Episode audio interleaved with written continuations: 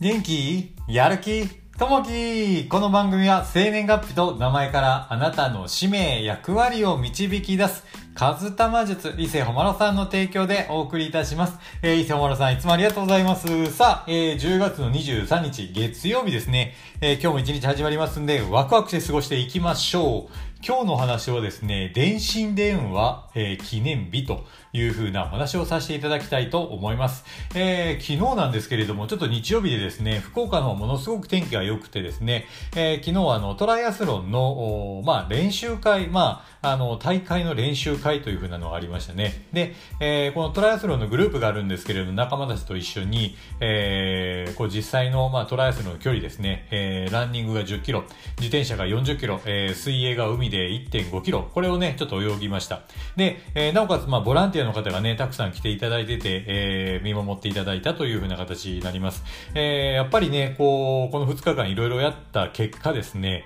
えー、思ったことは、やっぱりこう、人を応援するのが一番、あの、いいなと思いました。っていうのは、やっぱりね、トライアスロンやった時に、えー、最後みんな最後にこう、ランニングするんですけれども、最後のランの時に、お互いこう、すれ違う時に、ファイトファイトファイトという形でですね、お互いをね、こう励まし合ってて、その時やっぱりね、疲れてるんですよね。疲れてるけど、やっぱりみんなね、笑顔でこうね、えー、仲間たちのこう、まあ、達成、最後のね、ゴールっていうのをお互いね、えー、励まし合うと。やっぱりね、こう、ファイトって言ってる方も気持ちいいですし、言われた方もものすごくね、力をもらいますんで、やっぱりね、このファイトという風な人を応援するというのが、やっぱりこれからのね、えー、社会には必要なんじゃないかなと。まあ、勝ち負けじゃなくて、やっぱり応援して、え、お互いが前に進んでいくというのがね、やっぱりこう、えー、こう感じたことですね。まあ、この2日間、やっぱりやってみて、いろいろやってみて感じたのは、やっぱり、えー、人を応援するというのが一番ね、えー、今後、えー、やっていきたいことかなというふうに感じました。さあ、えー、早速本題にね、ちょっと入っていきたいなと思います。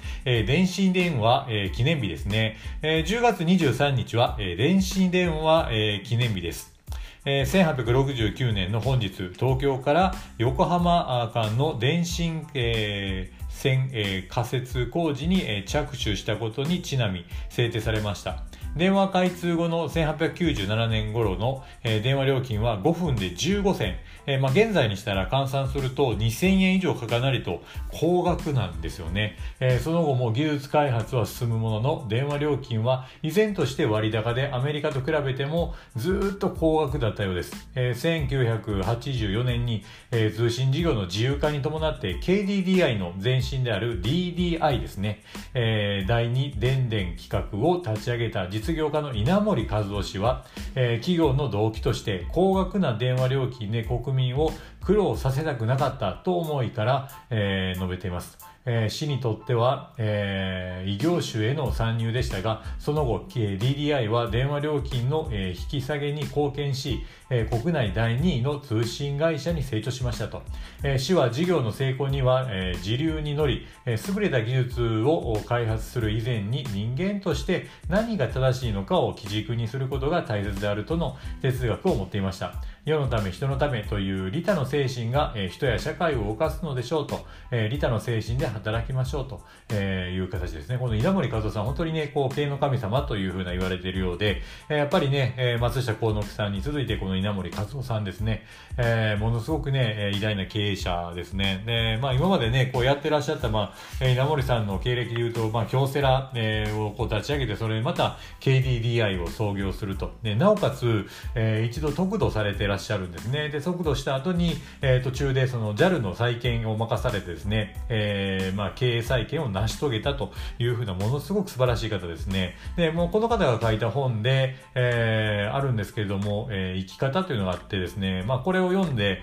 えー、感想を見てたらね、生まれて初めてこの一冊を読んで涙したと、大丈夫だよと言われてるみたいというふうなコメントもあったりしましたね。えー、実際にこの生き方っていう本も僕読んだことあるんですけど、ものすごくね、やっぱり、あのー、なんていうんですかね、仕事というよりは、まあ、生き方、こういうふうに生きたらいいよと、えー、生きていきましょうという形でね、書かれています。あのー、またこうね、えー、よかったらね、こう、リンクちょっと貼っときますんで、見ていただけたらなというところですね。やっぱりね、リターの精神、これは間違いないなというふうに思いますね。さあ、えー、今日の一言になります。えー、人生における苦労は己の人間性を、えー、鍛えるため、えー、絶好のチャンスと稲森和夫さんの言葉ですね。まあ、苦労は勝ってでもしろというところでね、やっぱりね、苦労して、やっぱりね、えー、大変なことたくさんあると思うんですけど、やっぱりね、それが次につながってきて、えー、絶好のね、やっぱこうチャンスであったり、えー、伸び上がる、えー、クッションして足を曲げてジャンプするという風な意味合いになってくると思いますんで、やっぱりね、えー、苦労はね、しててもやっぱりね、えー、それを乗り越えていくのがいいのかなという風に思います。